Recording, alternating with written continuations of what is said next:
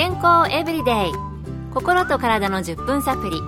この番組はセブンス・デ・アドベンチスト・キリスト教会がお送りいたします。皆様お元気でしょうか？森田美恵です。今日もあなたやあなたの大切な人の心と体の健康に役立つ情報を短い10分間にぎゅっと詰め込んでお届けします。セブンス・デ・アドベンチスト・キリスト教会は社会奉仕をモットーに世界中で病院や学校も運営しています。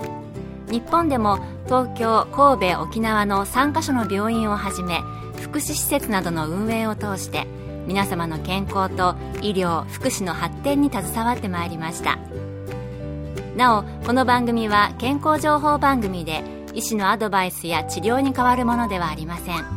すでに投薬を受けている方また病院に通われている方はかかりつけの医師の指導のもとこの番組の情報も参考になさってください今年花粉症の症状がすでに出ておられる方いらっしゃいますか？あるいはこれからという方、春先ではなく他の季節に飛ぶ花粉に反応されるという方もおられると思います。今日2月20日はアレルギーの日と皆さんご存知でしたか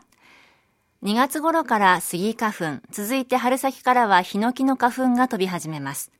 花粉症の症状が一番多いのではないかと思います。花粉症の人にとってはとても辛い季節ですよね。また今までは花粉症と関係なかった人でもある年から急に症状が出ることがあるそうなので厄介ですよね。先ほども言いましたけれども花粉症の代表とも言えるのがスギ花粉によるものです。これにヒノキやブタクサ、カモガヤなどの花粉によるものを加えると、日本人の4人に1人が花粉症にかかっているというデータもあるそうです。花粉症の三大症状は、くしゃみ、鼻水、鼻詰まりですよね。これらの症状だけでは、埃や寒さなどによる軽い鼻炎と区別がつきませんね。風邪とも間違いやすく、風邪薬を使って我慢していて症状を悪化させてしまうこともあるようです。今日のトピックは花粉症対策です。今回はアメリカのカリフォルニア州シリコンバレーでアレルギー専門医として働いておられるロバート・トラノ先生に聞いてみました。アメリカでは花粉症のことをヘイフィーバーと言います。牧草によって引き起こされる発熱ということで農家の人たちが家畜用の牧草を刈り取る時期に目が赤くなり痒くなったり目が涙で潤むようになることから来ていると言われています。花粉症の症状はくしゃみがたくさん出て鼻水が出ること。そして時々耳や喉が痒くなることもあります。木が花粉を出す時期は多少違います。重症な喘息発作などもこの時期に発症しやすい人もいますので気をつけてください。花粉の時期は辛いっていう人結構おられるのではないでしょうか。耳や喉まで痒くなる時もあるんですよね。それでは、どのような人がなりやすいのでしょうか。アメリカでは20%の人は花粉にアレルギーがある人だと言われています。しかし、どこに住んでいるかによって確率は10%から30%とまちまちです。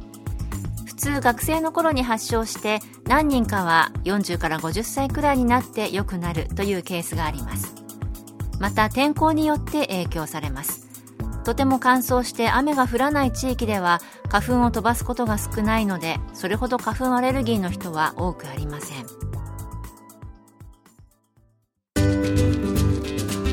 健康エブリデイ。心と体の10分サプリ。この番組はセブンス・デ・アドベンチスト・キリスト教会がお送りしています。今日は花粉症対策についてアメリカカリフォルニア州シリコンバレーのアレルギー専門医ロバート・トラノ先生のお話を紹介しています。前半では症状などについてお話をお聞きしました。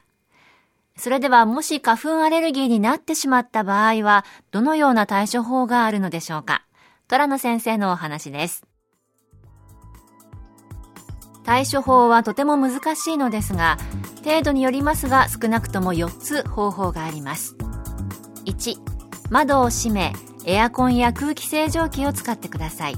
そして外から帰ってきたらすぐシャワーを浴びて服を着替える。2、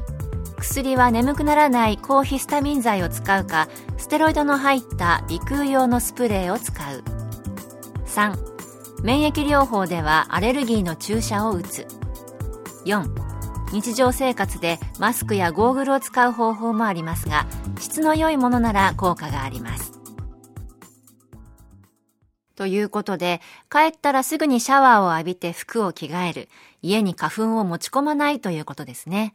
また薬以外では質の良いマスクやゴーグルなどを着用すると効果があるということでした。飲み薬や注射以外に何か予防できることはあるのでしょうか？難しいと思います。運動して体力をつけることは助けになるとは思いますが、花粉症の季節には屋内で運動をするようにすると良いかもしれません。それ以外はビタミン剤や他の栄養サプリなどがありますが花粉症には効き目がありません。また蜂蜜がいいとの話もありますが違った種類の花粉から作られた蜜なので花粉症予防には実際は影響がありませんなので先ほど挙げた4つの方法のうち自分に合ったものをしてなるべく症状を抑えることを心がけましょう。ということで、ビタミン剤や栄養サプリは花粉症予防には効かないようですね。アメリカでは地元の農園で採れる蜂蜜が花粉症に効くとして売られていることがあるそうですが、虎野先生によるとこれも効果は望めないということでした。日本では最近花粉症に効くヨーグルトとかお茶とかありますけれども、実際にはどうなのか気になりますね。今回はそのようなお話は出なかったので、そのあたりもまた取り上げてみたいと思います。花粉症の季節、辛い季節ですよね。私はあの高速道路を運転している時に目がすごく痒くなってくしゃみが止まらなくなった時があるんですよね。本当に危険な危ないっていう思いをしたんですけれども、あと、友人は防護服につけるような、こう、なんて言うんでしょう、しっかりした、がっちりとしたマスクやゴーグルを使って、えー、外出時しのいでいるようなんですけれども、あの、仕事、それから睡眠など、生活に影響が出てくることがありますので、少しでも症状が緩和されて、この辛い時期を乗り切っていただければなと思います。今日の健康エブリデイいかがでしたか？番組に対するあなたからのご感想やリクエストをお待ちしています。さて最後にプレゼントのお知らせです。今月はご応募の方にもれなく健康の原則をコンパクトにまとめた「笑顔で暮らそう」という書籍と番組でおかけした阿部あすみさんのピアノ演奏を CD にしてセットでプレゼント。ご希望の方はご住所お名前をご明記の上郵便番号241-8501セブンステアドベンチスト協会健康エブリデイの係。郵便番号241-8501セブンステアドベンチスト協会健康エブリデイの係までお便りをお寄せください。今月末の消印まで有効です。お待ちしています。健康エブリデイ。心と体の10分サプリこの番組はセブンス・デ・アドベンチスト・キリスト教会がお送りいたしました。明日もあなたとお会いできることを楽しみにしています。それでは皆さん Have a nice day!